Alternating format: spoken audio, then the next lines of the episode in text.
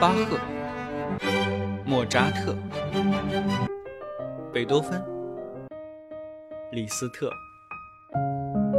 肖邦、德彪西。这里是显微镜下的古典音乐史，我是旧扎特，不是莫，是旧啊。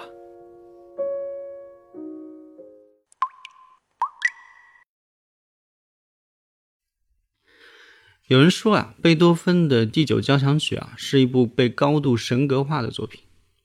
其实无论是神话还是不神话啊，就这部作品，它在音乐历史上乃至整个所有人类艺术史上的地位，它就是那么重要，因为它实在是影响了之后太多太多的作曲家还有艺术家了。而且不论是在过去那个时候，还是在现在，亦或是在将来啊。我觉得人一个人去完整的听一遍贝多芬的第九交响曲啊，必然始终都是一次宛如天启的体验啊！所以今天就邀大家来跟我一起听听这套最伟大的交响曲中的最伟大的第四乐章啊，也就是《欢乐颂》啊，为大家所熟知的。那我们的题目意思就是说，想要聊聊就是。跨越时空的洪流之后，那当时早就已经耳聋的贝多芬，他当时已经完全沉浸在内心的音响世界里了。那这样的一个乐圣，嗯，他借由这首曲子对宇宙、对人类说了什么呢？他又是怎么说的呢？嗯，如果一言以蔽之啊，用我若干年前，嗯，在反复听完贝九以后写在手机备忘录已经。以及那个已经被注销的微博上的话来说啊，我觉得这首曲子表现的是音乐家对于生活的一次彻底的总结，而且呢，他把这个得出来的结论非常慷慨的掏给了听众，啊，一连一整套的砸给了你们，并且这套曲子的乐章安排啊，本身就非常清晰的。就是给出了，就是作曲家在这里寻找结论的整个艰难还有曲折的完整的过程。那我们就来看看这个乐章啊。首先，它的整体结构其实可以分成三大块儿，就是第一部分呢，第一大块就是大型器乐前奏啊，从第一节到第二百三十六小节，呃，它是一个倒装回旋曲式。啊，有人说你这你怎么突然就开始拽专业术语了？什么回旋趋势？我不知道什么是回旋趋势。啊，没关系啊，后面会说，而且这个也不重要啊。然后第二部分呢是人声合唱的主体，它是一个变奏回旋曲式，呃，它是第二百三十七小节到七百六十二小节。然后第三部分呢就是大型的综合尾声 coda，啊，就是它是一个比较自由的回旋趋势，是七百六十三小节到九百四十小节。那我们就先开始聊一聊这个大型器乐前奏第一部分啊。这个乐章一开始呢，管乐就奏出了几个小节震耳欲聋的可怕的影子，然后呢，大提琴和低音提琴就演奏出了一句非常有力的宣叙调。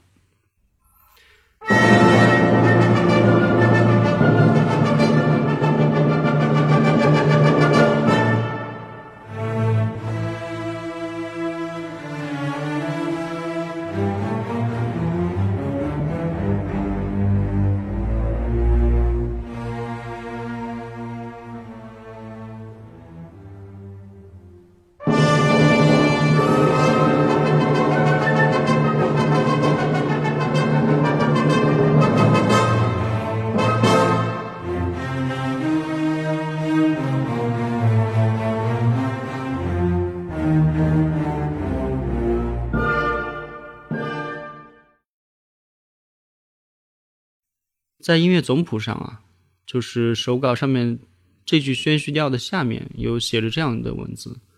不，这将使我们想起绝望的时候。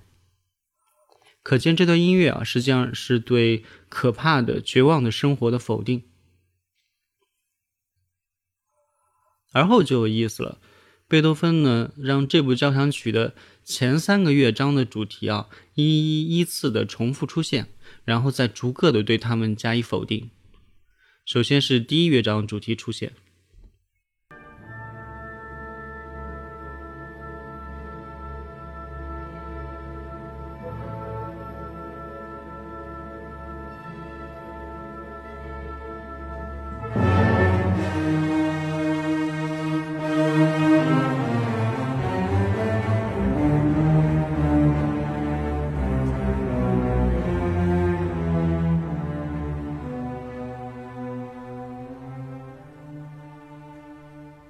在总谱上写着：“不，不要这个，要别的更愉快的。”而后是第二乐章活跃的主题出现，愉快的主题啊。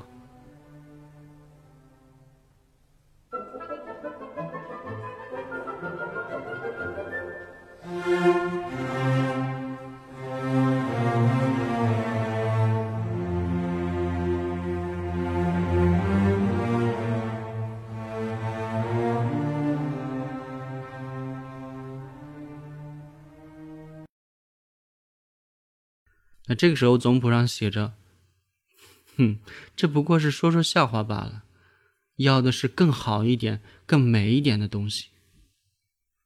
接着就是第三乐章的主题。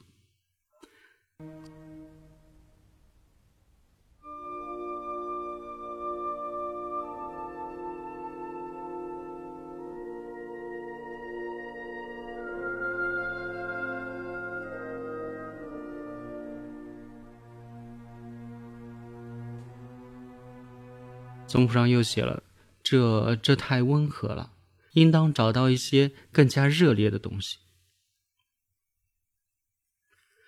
那经过对前三个乐章主题的否定啊，贝多芬仿佛是在表达：人不能总是在命运的压迫下被动的挣扎，没有通过奋斗得到的快乐，还不是真正的快乐。怜悯和同情都是无济于事的。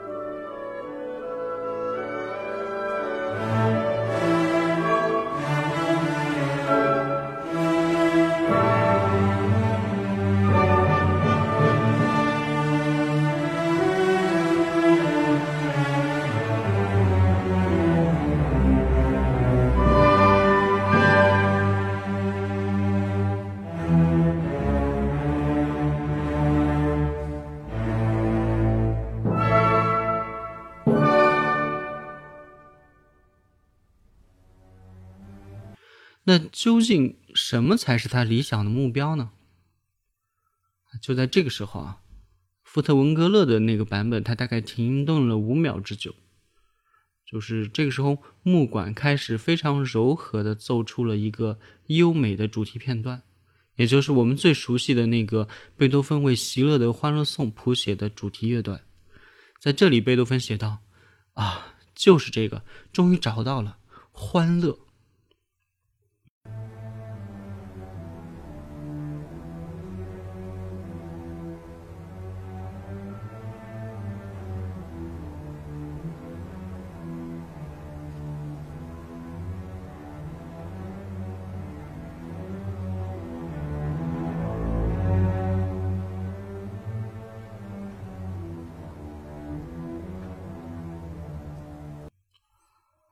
而后，这个《欢乐颂》主题啊，就经过木管的演奏，然后又经过大提琴和低音提琴的奏出，然后音量逐渐的扩大，情绪逐渐的推向高潮，也就有了后面出现的独唱啊，还有各种形式的合唱啊、重唱等等大结局等等。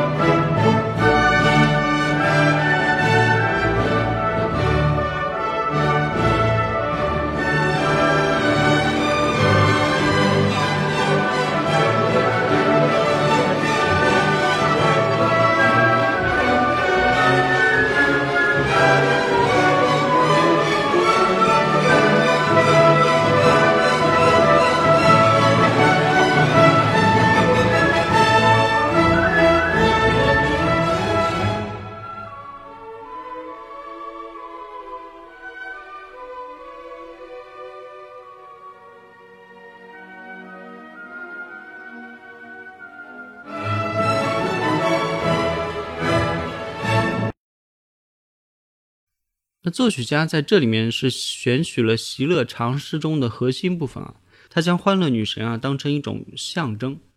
将他整个内心的心灵比作欢乐女神的宫殿，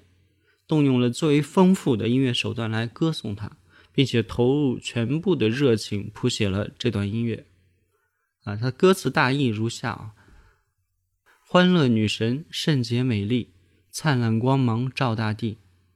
我们心中充满热情，来到你的宫殿里。你的威力能把人类重新团结在一起，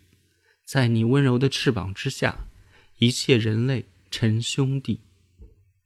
一切人类成兄弟，您看看，对吧？什么叫格局大啊？OK，那我们这个第一环节结束，进入到第二部分啊。第二部分呢，就是这个乐章的主体部分了，人声合唱欢乐颂。这个乐章呢，是贝多芬在怎么说呢，在音乐史上第一次大胆的把人声运用到了交响乐队当中，使得古典交响曲的形式啊得到全面的创新和突破。它的混声合唱的结构啊是变奏回旋曲式。我们纵观整个合唱啊，它是 A B A C A 结构。呃，只快速的讲一下啊，什么意思？首先，其中 A 呢，就是它的主题部，也称为叠部啊，就是《欢乐颂》的这个呃主题乐段，就是你每次听到 A 的时候，就会听到有一些《欢乐颂》的元素或者是那个旋律在里面啊，那就是主题部了。然后 B 呢是第一插部，嗯，它是一个为争取欢乐的号角和还有行动的英雄的战歌。C 呢是它的第二插部。它是唯一一个就是全新的对比主题，呃，它是对比《欢乐颂》的这个核心词写的，是一首宗教的颂歌。那从《欢乐颂》主题音调结构中贯穿的情况上来看啊，就是除了第二插部之外，每一段音乐中间啊都会有《欢乐颂》的主题成分。因此啊，整个第二部分我们说它是一个自由的回旋曲式，就是 A 到 B，再回到 A，然后再去 C，然后再回到 A。就这样一个形式，就是回旋还有变奏两种结构曲式混合在一起的这种交混。那我们就随着乐章往前推，继续听啊。首先就是第一个主题部 A 啊，在器乐主题变奏之后啊，出现了疾风暴雨般的声响。那这次引出的是人们发自内心的歌唱，是由男中音领唱的，大概含义就是啊，朋友们。不要唱旧的调子，让我们畅快的、欢乐的唱起来吧。于是啊，在《欢乐颂》领唱的带动下，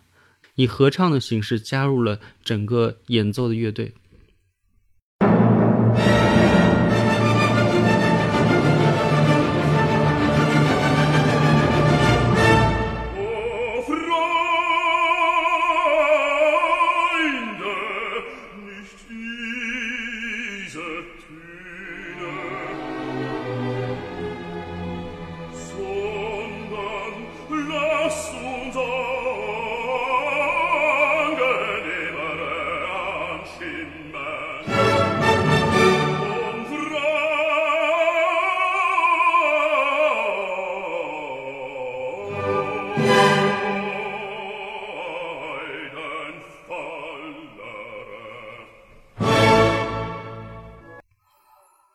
主题的第一次出现呢，包含了《欢乐颂》主题的三个变奏，它们分别是用男中音独唱、男女声四重唱以及混声合唱等方式表现的。这个《欢乐颂》的主题啊，它的结构是有在线的二段式，意思呢就是它每次第二段呢会重复一次。演唱的方式啊，变化啊，一般会出现在每个变奏的第一段和第二段之间。首先是第一段变奏啊。呃，V 四是用男中音独唱第一段，然后用合唱、和声合唱唱第二段。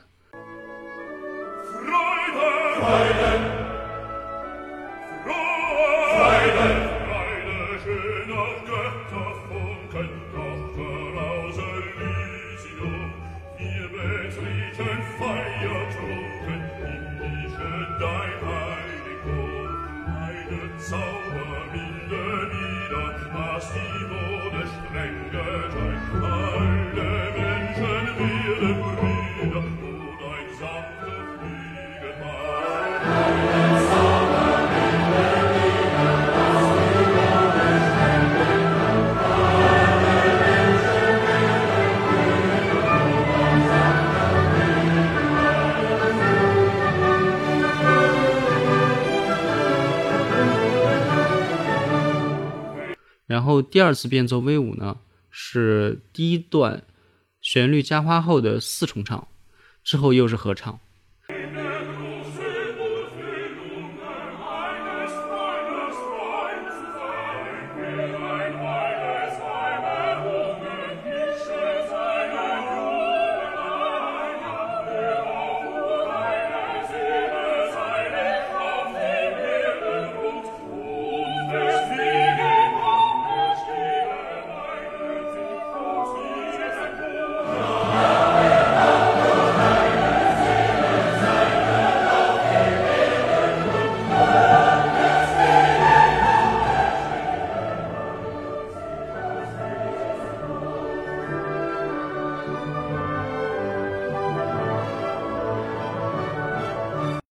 第三次变奏呢，先是独唱声部的混声四部合唱，然后又是合唱声部的混声四部合唱。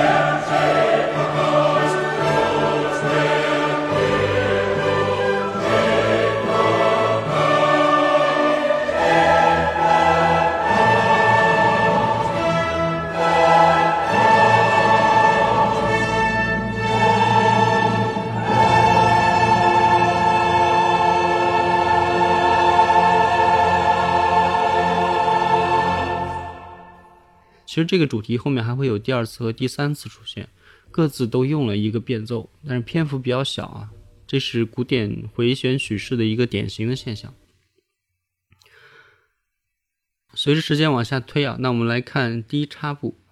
就是 A B A C A 嘛，现在是刚刚是 A，现在到了 B 了。B 部的这个第一插步呢，它也是有三个变奏的。从表演方式来看啊，这三个变奏是按照。器乐、声乐还有器乐的方式安排的，有一定的这个三部性的特点。首先，他第一次变奏啊，使用的是打击乐器奏出的具有民间节日般的这种欢乐氛围的音乐。欢乐颂主题在作为间奏节拍变化之后啊，首先是由短笛等木管乐器奏出，音乐是清新的、明朗的、俏皮而且富有朝气的，是一种由远及近、由弱及强。仿佛是在游行队伍当中啊，游行队伍迎面向你逐渐走来的这种形象。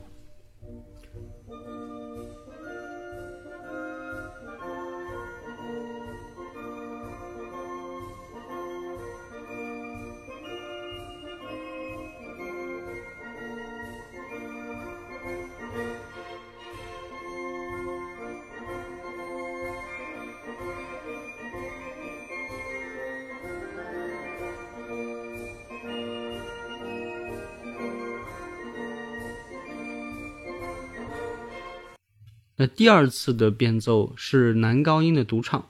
它是由非常高亢、非常明亮、非常热情、洒脱，旋律的声部啊，非常的流畅和激昂，仿佛是一首豪迈的英雄的战歌。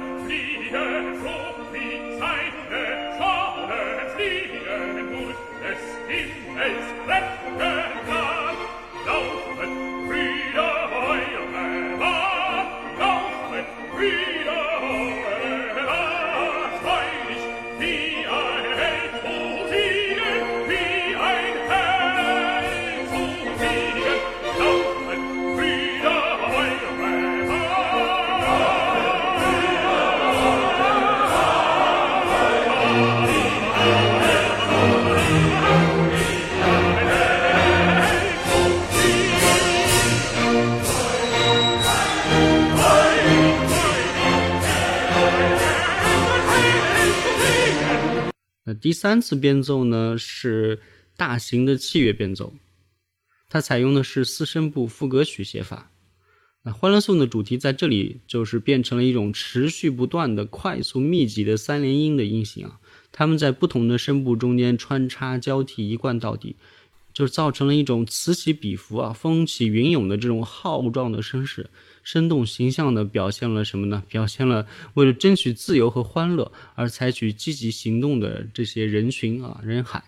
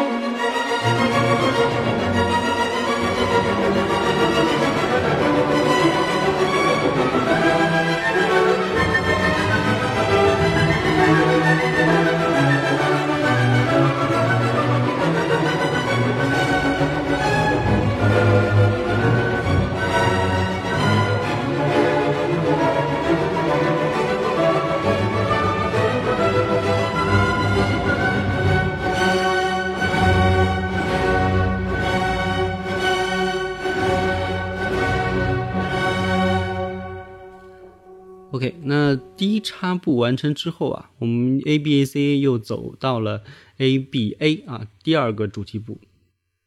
第二次主题部出现呢，它用的是混声合唱的方式，具有进行曲风格。这个合唱片段应该是整个《欢乐颂》作品当中最具激情的乐段之一了。我觉得它可以说是淋漓尽致的一种表达吧。而且我觉得，即便大部分人没有听过、没有完整的听过《贝九交响曲》，或者没有完整的听过《欢乐颂》乐段，他应该对这一段也非常有记忆，因为几乎所有的那种呃，就是截取的片段，很多时候都是截取的这一段，大家听就知道了。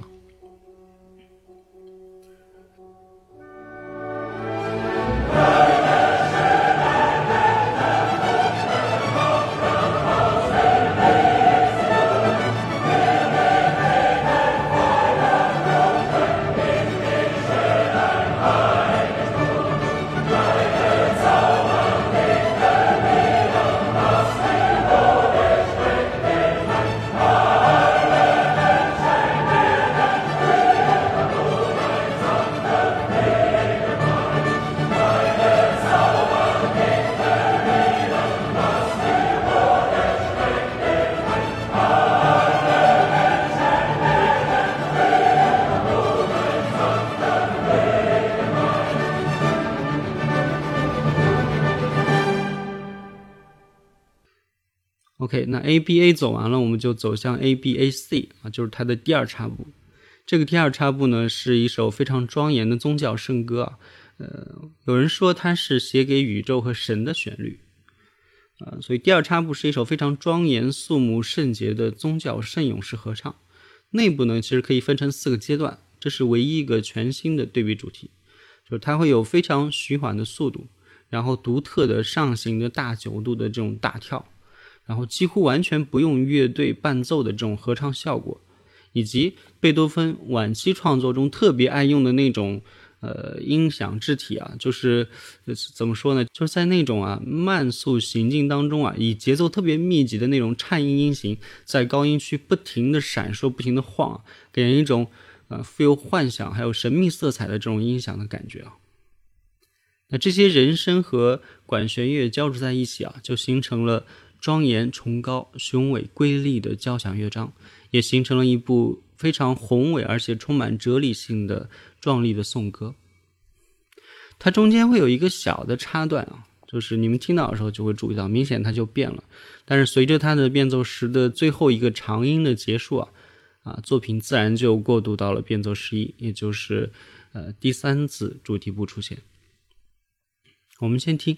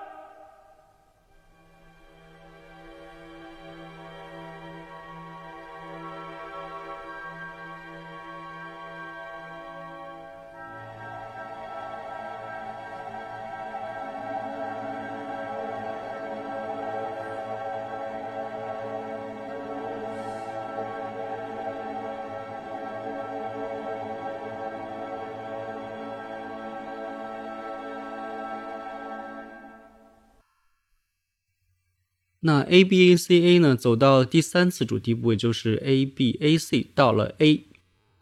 这一次出现呢，就是它是建立在《欢乐颂》主题和第二插部的那个宗教合唱主题之上的一个双主题的副歌段。就你听的时候，明显可以听到这两条旋律是交织在一起的，他们是把欢乐和颂歌有机的结合在了一起，所以叫《欢乐颂》嘛。它既深化了内容，而且又掀起了整个乐章的高潮。因为这里面贝多芬用的是一个双重赋格的手法啊，有人说他是把世俗啊，就是欢乐的部分，还有宗教，就宗教圣歌这两个意象啊结合在了一起，然后把整个作品推向了一个非常辉煌的结尾。你听就知道了。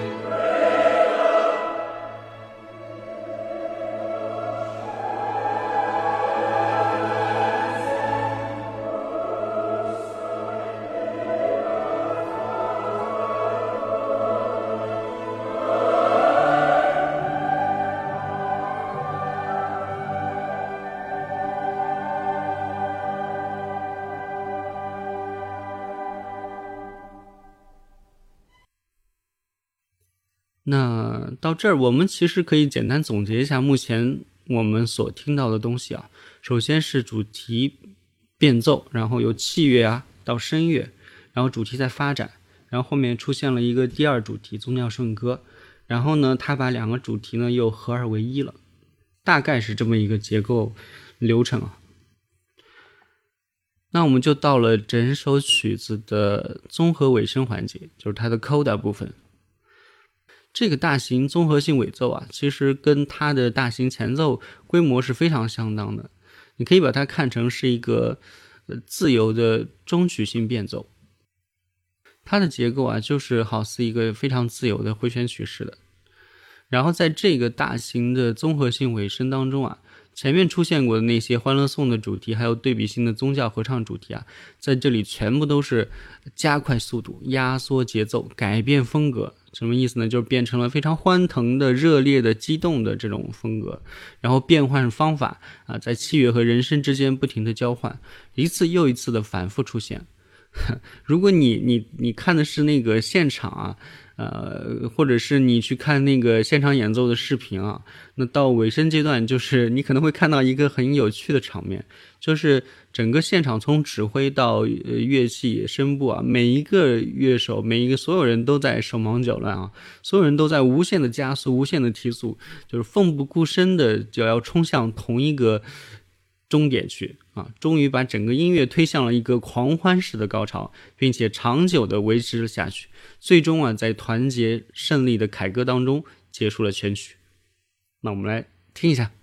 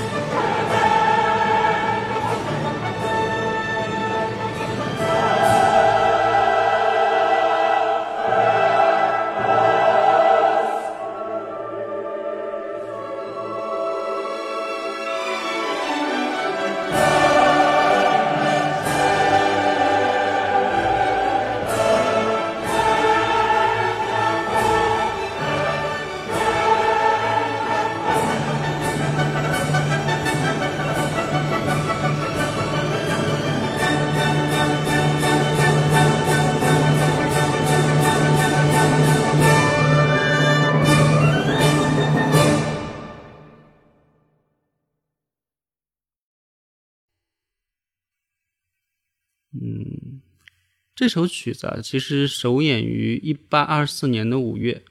它的构思呢前后酝酿了大概有十年之久吧。一八二二年底啊，贝多芬才开始全面的谱写这部交响曲。起初啊，这部交响曲的终曲呢，他其实只是打算写成这个器乐曲的。但到了一八二三年，贝多芬终于产生了他想要把席勒的颂歌啊写到终曲，就是《欢乐颂》。里面的这样一个想法，我们简单聊聊这首曲子的大背景啊，就是它应该是一八一五年维也纳会议之后啊，整个欧洲，呃，进入到封建王朝复辟的黑暗统治时期开始说的。因为当时拿破仑不是战败了嘛，那维也纳会议呢就开了个会啊，就是意思就是恢复拿破仑战争期间被推翻的各个国家旧的王朝，还有欧洲的这个封建秩序。那整个会议呢就确立了俄罗斯啊、奥地利、啊、普鲁士还有英英国。啊，等四个国家来支配欧洲的国际政治秩序，啊，史称他们是维也纳体系啊。直到一九一八年第一次世界大战之后，这个体系才开始逐渐被瓦解和取代。所以这段时期可想而知啊，就是一切自由的思想还有民族运动都是受到了残酷的压迫。那在这个反动势力非常猖狂的时代呢，乐圣贝多芬他仍然关心着人类的幸福。所以他用这部作品啊，表现出了亿万人民用痛苦铸成欢乐的这个非常悲壮的历程，内容之深刻，音响之宏伟，促使它成为世界古典交响曲乃至世界所有艺术作品当中最宏伟和最好的一部。其实脱离他的时代背景啊，我觉得也可以这么说：如果说。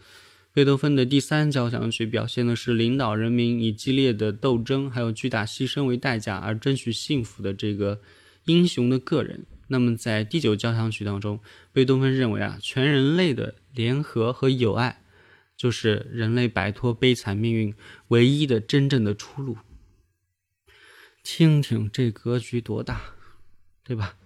全人类要联合起来，我们才能共同摆脱悲惨的命运，对不对？我就不说了，咱们继续。OK，所以今天的这个邀听啊环节，我们就尝试到这里。下面呢，我会完整的放一遍这首曲子啊，呃，就是它的第四乐章《欢乐颂》。你可以按照我刚刚跟你说的那个结构，你去大概寻摸一遍，然后大概知道每个环节在干嘛，你心里会听得更清楚一些。而且以后如果你是从中间听进去的，你也随时知道说哦这是哪个环节，然后呃下一步会到哪儿，大概心里就有有数了。但是我也建议你啊，你可以抛弃一切我说的话，你完全按照你自己的审美 enjoy 它就好了。好东西我说的，首先它就是美，你就感受它就行了啊。然后如果你想要再知道更多，你可以按照我刚刚说的，大概梳理梳理。好吧，可能会有一些独特的感悟和针对于你个人的感受，希望它对你有启发。OK，那这套曲子版本也很多，我就在这推荐两个版本吧。一个是那个福特文格勒一九五一年的拜洛伊特版本，这个没法不推荐啊，就所有听过的都会觉得它是最好的。第二版本呢是卡拉扬在一九六三年录的啊，就是红卡啊这个版本。我会把这两张专辑的封面啊都放在我的 show notes 里面，你们可以喜欢的话可以自己去找去听，好吧？呃，那非常感谢您的陪伴，然后尾声阶段了啊，希望大家那个积极的呃点赞、评论、转发啊，然后积极的互动，然后嗯，希望你们喜欢啊，节目肯定会一直做下去的啊，古典乐伴随我太长时间了。啊，就是不管是在我最最低谷、最最低谷的时候，还是说最开心的时候，都一直一直陪伴着我。所以这这一类的节目会一直做下去的，纯粹为了更多人能听到更好的东西，或者是大家一起啊在一起听好的东西，这么一个美好的画面啊，我也会一直努力的。那我们下期再会。